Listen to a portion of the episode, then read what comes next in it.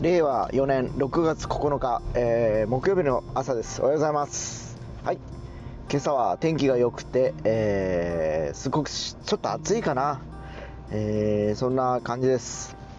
えー朝からねラジオとかテレビ来てると今日ロックの日らしいです6月9日ということでですね。ロックえーロックというとねアメリカンロックであったりブリティッシュロックであったりいろいろとあのジャンルがあるかと思いますが、えーそうだな。僕はもともとねアメリカンロックから入った方なんですね、えーアメリカンロックというのはちょっとハードロックあのヘビーメタルとか。でブリティッシュロックというのはビートルズだとかローリング・ストーンズなどをルーツとする要はもうレトロックっていうかね、えーまあ最初にこうなんだろうエレキギターを入れて、えーなんかこうチャカチャカうるさい感じの音楽があの生まれて育っていったような、えー感じかな。ただもうそれは最初のイメージであって最近の僕のイメージはやっぱりこうなんだろうブリティッシュロックってちょっとおしゃれなかっこいい感じ。でアメリカンロックっていうのはボンジョビとかねゴリゴリななんかこう相変わらずあの圧がある音楽なのかなっていう感じだったんですけどその圧が若い頃は好きでやっぱりね昔はねそうだなえージャーニーとかトトとかね、えーあとはヒュー・ルイスとかあの辺ブルース・スプリングスティーンとかもうロック ザ・ロックっていうのを聞いてました非常に。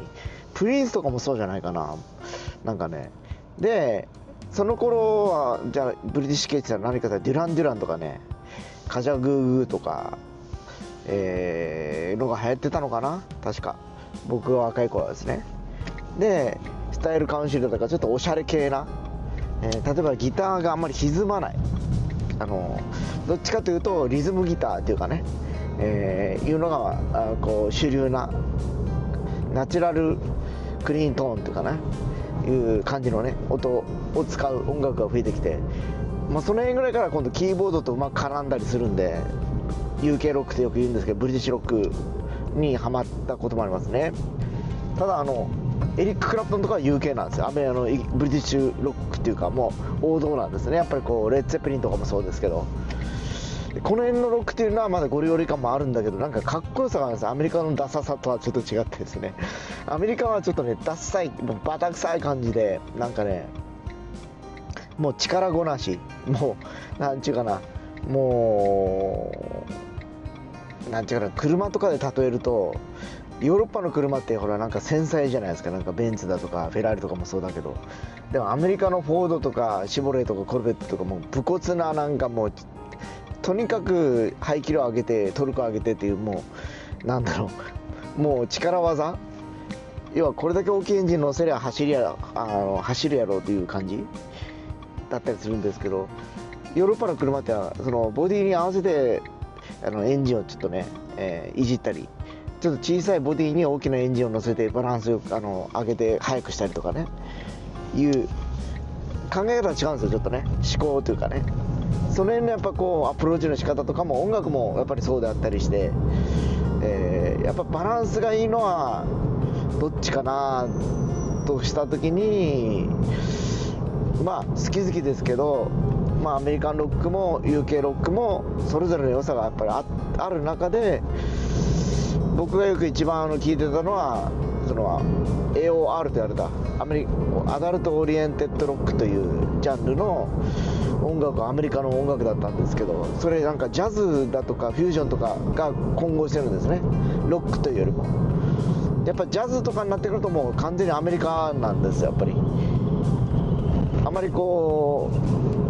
なんちゅうかな？ブリティッシュジャズとか聞かなくてないっていうかまああるのかもしれないですけどどっちかというとあのクラシカルな、えージャズはやっぱアメリカなのかなというところで、えーそれを取り入れてやっぱりこうミューなんちゅうかな？音楽っていうのにアメリカンロックっていうのはハマってたりしましたね。よいしょ。ただ本当ね UK ロックっていうのもねおしゃれでおしゃれなんですよとにかく。おしゃれ。これに尽きる。なんかもうアメリカはねいい意味であのなんかこうメローなんですよ。どっちかというとこうもう狙いに来てんなっていうのが分かる感じの音作りだったりするんですけどねあのイギリス系はもうそのメロとかではなくなんかねあのやっぱその辺はいろいろと繊細な感じがするんですね。ちょっとちょこっとね。というわけで今日も到着しましたんでここまでにします。それでは。